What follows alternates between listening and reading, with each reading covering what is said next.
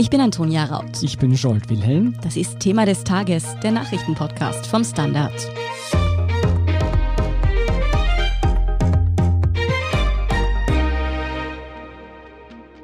Endlich mal gute Nachrichten von der Corona-Pandemie. Die Ansteckungszahlen gehen rasant zurück, sogar schneller als von den Wissenschaftlern erwartet.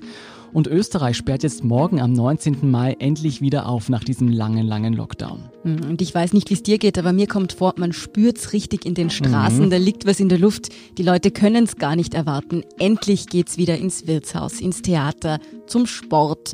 Nur dafür muss man geimpft, getestet oder genesen sein. Und wie man das genau nachweisen soll, beziehungsweise wie das jetzt eigentlich konkret funktioniert, das ist vielen noch nicht ganz bewusst.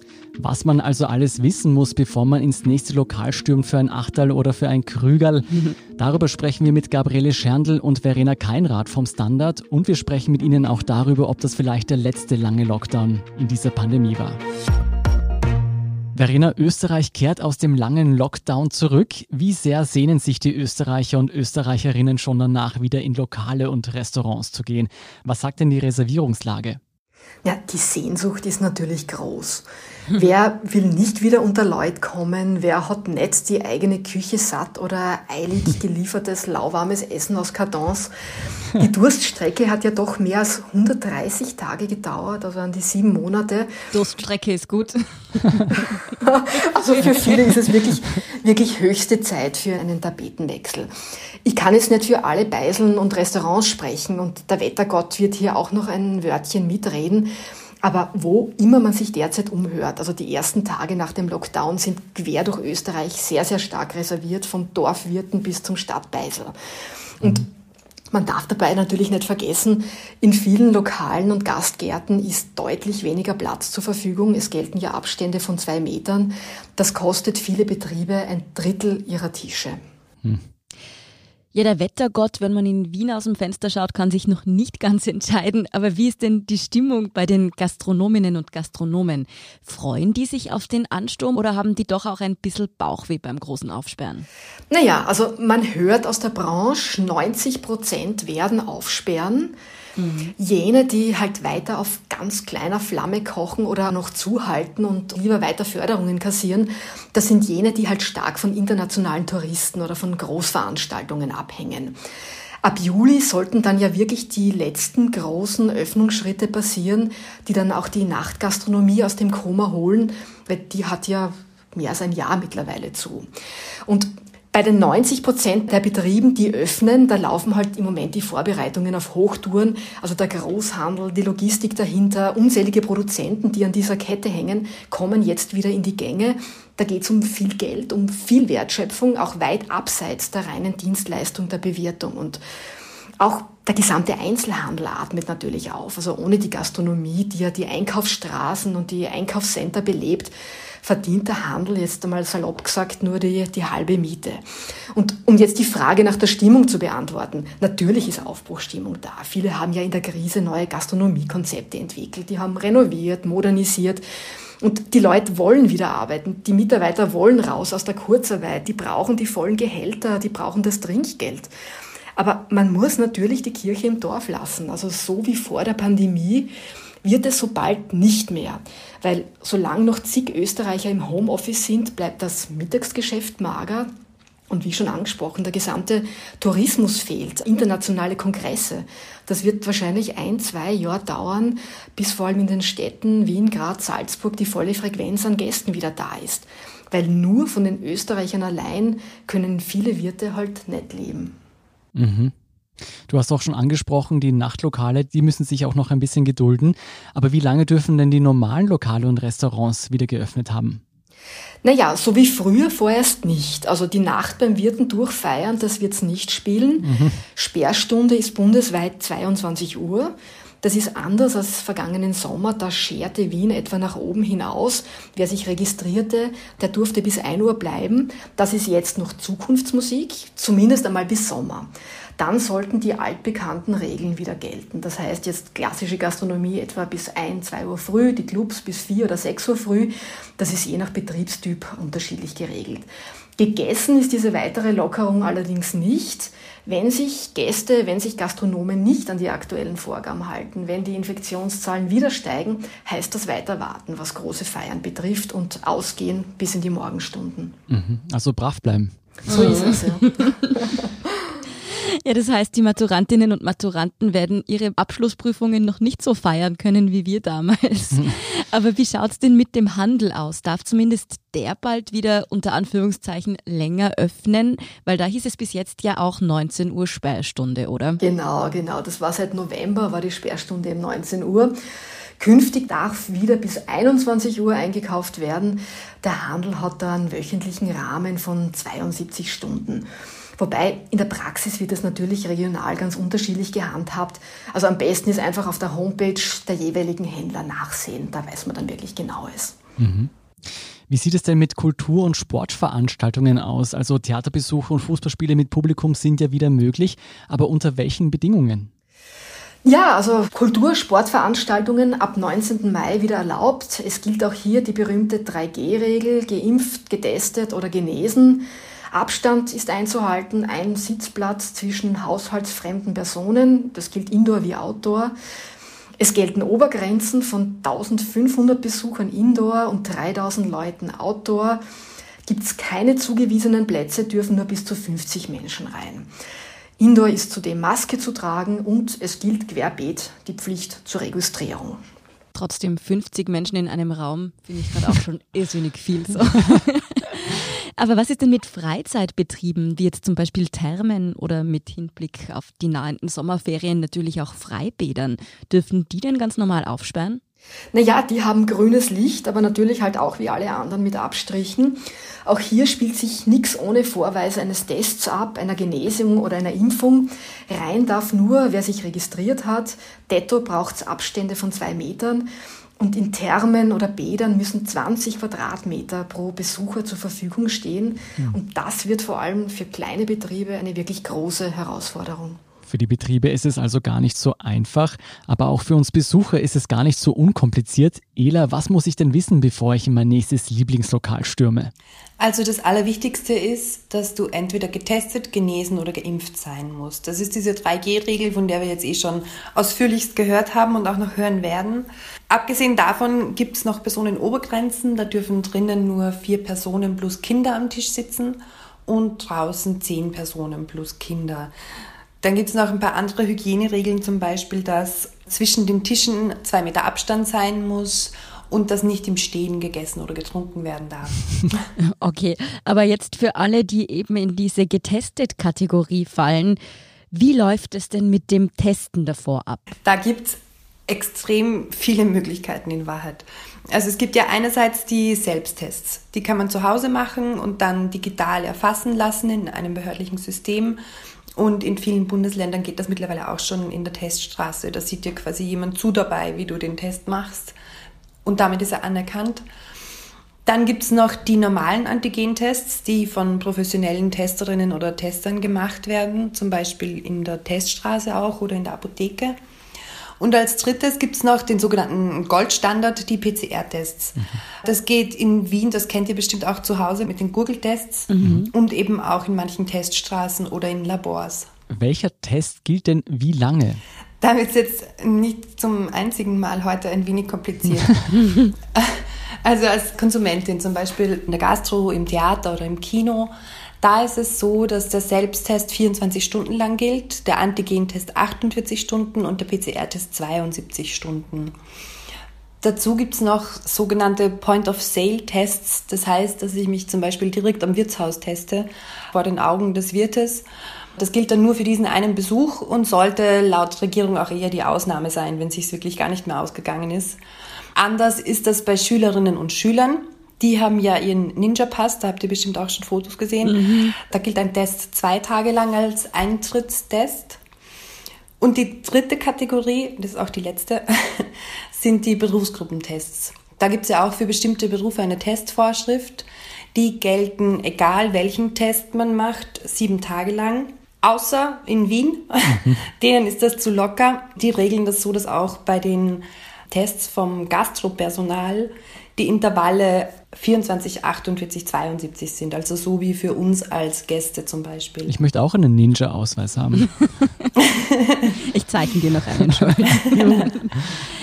Aber wie schaut es denn mit den Alternativen zum Test aus? Also was gilt für die Glücklichen, die schon geimpft sind und für die nicht ganz so Glücklichen, die Corona aber zumindest schon hinter sich haben, also genesen sind? Genau, das ist eine Alternative zum Testen. Da ist es so, dass jemand, der geimpft ist, sich ab dem 22. Tag bis drei Monate nach dem Erststich nicht testen muss, spätestens aber bis zu neun Monate nach dem Zweitstich. Bei den immunen Personen gilt, also wenn ich die Krankheit erwiesenermaßen schon hatte, gilt, wenn ich das beweisen kann, brauche ich sechs Monate lang keinen Test. Und sowohl für Geimpfte als auch für Genesene kann auch ein Antikörpertest ein Nachweis sein.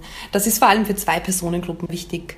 Erstens jene Leute, die eine Infektion hatten, das aber einfach nicht bemerkt haben, die können das durch einen Antikörpertest rausfinden und sind dann drei Monate lang äh, befreit vom Testen. Und zweitens ist es wichtig für Personen, die mit einem Impfstoff geimpft wurden, der nicht zentral zugelassen wurde. Das gibt es ja auch mhm. Personen in Österreich, die irgendwie an Sputnik gekommen sind oder so.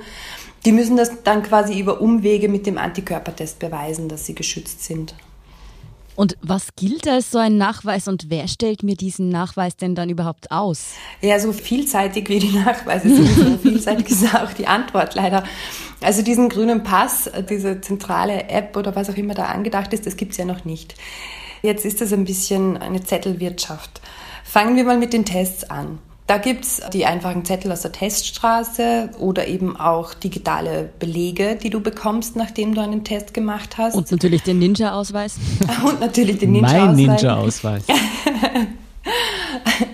Und dasselbe gilt auch beim Antikörpertest. Also du musst da das Labor oder die Ärztin draufschreiben, so dass es auch die Wirtin versteht, dass man genug Antikörper hat, um da hingehen zu dürfen. Die Wirte und Wirtinnen müssen sich da quasi nicht mit Kennzahlen beschäftigen oder so. Das muss da dann auch irgendwie klar draufstehen. Bei der Impfung, da gibt es auch wieder mehrere Möglichkeiten. Einerseits werden die Corona-Schutzimpfungen im elektronischen Impfpass erfasst. Das heißt, der Arzt oder die Ärztin gibt das da dann ein und du selbst kannst dich über die ELGA-Website in deinen Impfpass einloggen und dir das anschauen und das auch ausdrucken. Das kannst du auch herzeigen. Oder du bringst deinen gelben Impfpass mit, das geht auch natürlich. Und impfende Ärzte oder Ärztinnen können auch Bestätigungen ausgeben, dass du jetzt die Corona-Impfung bekommen hast. Dann haben wir noch die letzte Kategorie, das Genesensein. Das kannst du zum Beispiel beweisen, indem du einen Absonderungsbescheid hast, den du vor deiner Quarantäne bekommen hast. Oder wenn du den nicht mehr hast oder da auch nicht draufsteht, dass du Corona hattest, dann kannst du dir zum Beispiel auch ein Attest von deinem damals behandelten Arzt oder der Ärztin ausstellen lassen. Also noch ganz so elegant wie der grüne Pass klingt das nicht, muss ich sagen. Jetzt im Podcast haben wir schon öfter darüber gesprochen, dass eben nicht alle Tests ein sicheres Ergebnis liefern. Wie sicher sind denn Selbsttests und wie groß ist das Risiko, dass es eben durch dieses Freitesten oder Reintesten doch zu Ansteckungen kommt, gerade jetzt, wo sehr viele Menschen in Lokalen und Innenräumen zusammentreffen? Ja, diese Selbsttests sind zum Teil ein bisschen umstritten. Das ist eben auch der Grund, warum die Stadt Wien das per Landesverordnung ein bisschen strenger regelt. Erstens gibt es viele Selbsttests, die falsch positiv sind. Mhm. Das waren in Vorarlberg zum Beispiel, da sind die ja schon länger im Einsatz, 68 Prozent der Fälle. Das ist jetzt nicht so schlimm, könnte man meinen, weil man ja niemanden anstecken kann, wenn man eh negativ ist. Aber klar, man muss halt dann daheim bleiben, bis der PCR-Test vorliegt, was auch nicht so witzig ist. Kommt uns bekannt vor, Antonia. Ja, Scholt musste deshalb auch schon mal einspringen. ah, ja. ja, das ist echt ein Problem bei diesen Tests. Ich meine, das gibt es auch bei professionellen Antigen-Schnelltests. Das ist leider einfach ein Problem. Und noch viel schwerwiegender ist es natürlich, wenn man infiziert ist und der Test das nicht erkennt. Da sind diese Schnelltests leider recht unzuverlässig, wenn man zwar infiziert ist, aber keine Symptome hat. Mhm. Da gibt es Untersuchungen an Schulen, die gezeigt haben, dass diese Nasenbohrertests circa 80 Prozent der infizierten Kinder und 50 Prozent der infizierten Lehrer übersehen haben. Hm. Und davon waren wiederum rund 40 Prozent auch infektiös. Also das ist natürlich schon, kann schon zu Ansteckungen führen. Das Gesundheitsministerium allerdings erstellt natürlich auch irgendwie Prognosen vor so Öffnungsschritten und die glauben nicht, dass dadurch jetzt die Zahlen extrem steigen werden. Mhm. Ja, trotzdem so ganz das Gelbe vom Eis, also auch getestet noch nicht, gerade mit diesen Schnelltests. Deshalb versteht man schon auch, warum jetzt, sagen wir mal, zumindest nicht gleich Festivals wieder erlaubt werden. Aber wie sieht es denn jetzt so mit Kontaktbeschränkungen im Alltag aus? Wen darf ich denn treffen und wie viele Menschen? Da wird in Zukunft, also ab morgen, zwischen Tag und Nacht unterschieden. Nachts sind vier Personen plus sechs Kinder erlaubt, egal ob drinnen oder draußen. Und tagsüber dürfen sich drinnen vier Leute plus Kinder treffen und draußen zehn Leute plus Kinder. Also das ist auch die Faustregel, wie sie für die Gastronomie gilt. Jetzt nur zum Verständnis, wieso wird zwischen Tag und Nacht unterschieden? Also Corona ist jetzt ja Alkohol, nichts. Alkohol. Ist es ja, wirklich der es, Grund? Ich glaube auch, dass da vor allem um die hemmungslosere Zeit des Tages oder der Nacht mhm. geht, so wie es ja auch die Ausgangsbeschränkungen gab bis vor kurzem. Mhm. Ja, einige Klassiker unter den Corona-Regeln gelten ja weiterhin noch. Ändert sich denn zum Beispiel auch etwas an der Maskenpflicht und wo gilt weiterhin die Abstandsregel? Also die Maske, die FFP2-Maske, die ist natürlich weiterhin der treue Begleiter. Das hat die Verena eh auch schon besprochen, wie das bei Veranstaltungen und so weiter ist. Im privaten Bereich ist es so, dass es bei den verschiedenen Konstellationen von Zusammenkünften auch verschiedene Konstellationen von Regeln gibt. Ich habe mir das jetzt gerade nochmal von einem Juristen aufdröseln lassen und hoffe, ich gebe es richtig wieder. Da ist es so, bei bis zu vier Personen gilt nachts drinnen und draußen und am Tag drinnen, dass man keine Maske braucht und keinen Abstand halten muss. Tagsüber gilt draußen, dass man zu haushaltsfremden Personen egal ob das jetzt zwei, drei, vier, fünf, sechs, sieben, acht, neun, zehn sind, Abstand halten muss. Eine Maske braucht man da aber nicht. Das bringt uns natürlich zu komischen Situationen, dass man, wenn man zum Beispiel zu zehnt unterwegs zum Schanigarten ist, Abstand halten muss und am Tisch dann zusammensitzen mhm. darf. Das hatten wir aber auch in vergangenen Phasen der Pandemie schon. Das wird dann immer so ein bisschen belächelt, hat aber meistens einfach den Grund, dass es praxistauglich sein muss. Einerseits natürlich für die Kontrollierenden und andererseits naja, für die Möbelaufstellung im Wirtshaus. Ich freue mich auf jeden Fall schon, wenn wir so im Gänsemarsch dann alle mit zwei Metern Abstand in die Wirtshäuser fliegen. Und dann zusammen schunkeln. Aber was ist denn jetzt eigentlich mit dem privaten Wohnraum? Also was gelten in den eigenen vier Wänden für Regeln? Also alles, was wir da jetzt durchgesprochen haben, Abstandspflicht, Maskenpflicht, Sperrstunden, Ausschankverbot und so weiter, das gilt nicht für den privaten Wohnraum. Abhängig davon, wie viele Leute es sind, gelten bestimmte Regeln, aber sehr wohl zum Beispiel für Scheunen, Garagen und Kellern. Da dürftest du jetzt zum Beispiel auch in der Nacht nicht einfach mit zehn Leuten abhängen. Da könntest du Probleme bekommen. Mhm. Sag mal, ist denn auch die Ausgangssperre in der Nacht dann endgültig Geschichte? Endgültig ist ein hartes Wort, vorerst auf jeden Fall. Also die ist diese Woche ja schon gefallen und ich hoffe, dass auch nicht so bald die Notwendigkeit wieder da ist, dass sie wiederkommt, ja. Ela, denkst du, das war dann jetzt auch wirklich mal der letzte Lockdown? Oder mal anders gefragt, wann wird denn unser Leben wieder wirklich so aussehen wie eben auch vor der Pandemie? Also hol mal die Kristallkugel heraus. Klingt jetzt vielleicht wie ein Regierungsmitglied, aber man kann da keine Prognosen abgeben. Was ich persönlich schon glaube, ist, dass es vorerst der letzte wirklich so knallharte Lockdown war. Ich kann mir schon vorstellen, dass sowas wie zum Beispiel Großveranstaltungen, wie sie jetzt ja erlaubt sind, irgendwann vielleicht wieder eingedämmt werden oder so. Aber ich glaube schon, dass wir mit der Zunahme der Impfungen, die es ja gibt, nicht wieder in einen so harten Lockdown kommen, wie wir ihn ja hier in Wien gerade noch hatten, wo wirklich der Handel zu ist mit Ausgangsbeschränkungen den ganzen Tag und so weiter. Das glaube ich nicht, wenn die Situation so bleibt. Aber die Pandemie hat natürlich gezeigt, dass sie auch sehr, sehr unberechenbar sein kann, zum Beispiel was Mutationen angeht. Also würde ich da jetzt für nichts meine Hand ins Feuer legen. Wir blicken also vorsichtig optimistisch in die Zukunft. Ja, genau. Wer sich jetzt genauso wie wir nicht nur auf den nächsten Lokalbesuch, sondern auch aufs Theater oder Kino freut, der findet auf der standard.at slash Kultur eine Übersicht zu allen aktuellen Programmen und Events. Vielen Dank Verena Keinrad und Gabriele Scherndl für diesen Überblick. Ja, danke euch. Wir sind gleich zurück. Guten Tag, mein Name ist Oskar Bonner. Wenn man in stürmischen Zeiten ein wenig ins Wanken gerät, den eigenen Weg aus den Augen und die Orientierung verliert, dann ist es sehr hilfreich, wenn man etwas hat, woran man sich anhalten kann. Der Standard, der Haltung gewidmet. Jetzt gratis testen auf Abo der Standard.at. Und hier ist, was Sie heute sonst noch wissen müssen.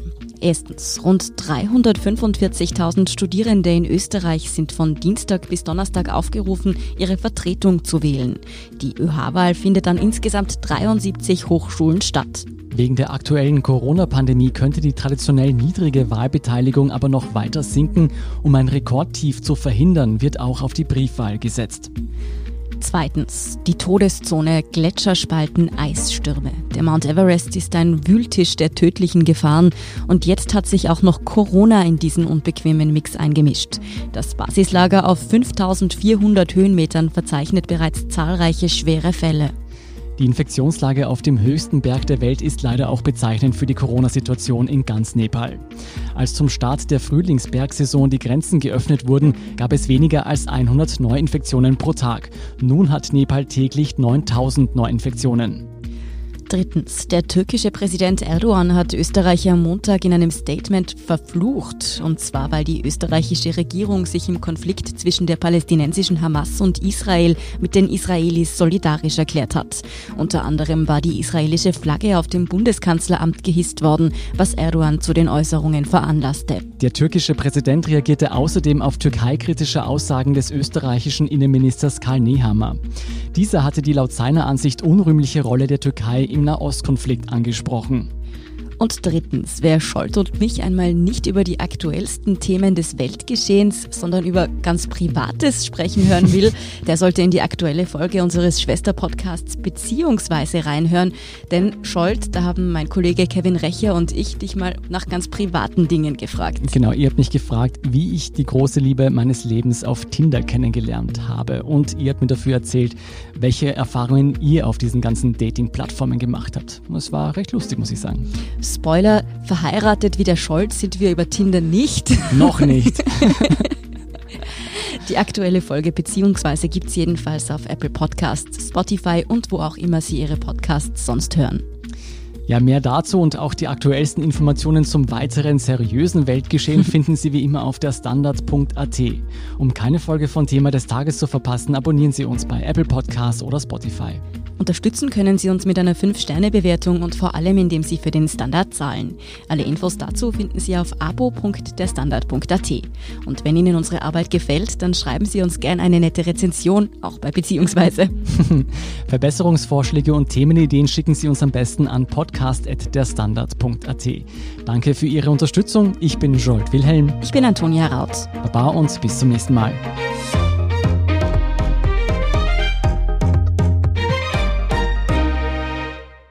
Guten Tag, mein Name ist Oskar Bonner. Wenn man in stürmischen Zeiten ein wenig ins Wanken gerät, den eigenen Weg aus den Augen und die Orientierung verliert, dann ist es sehr hilfreich, wenn man etwas hat, woran man sich anhalten kann. Der Standard, der Haltung gewidmet. Jetzt gratis testen auf Abo der Standard.at.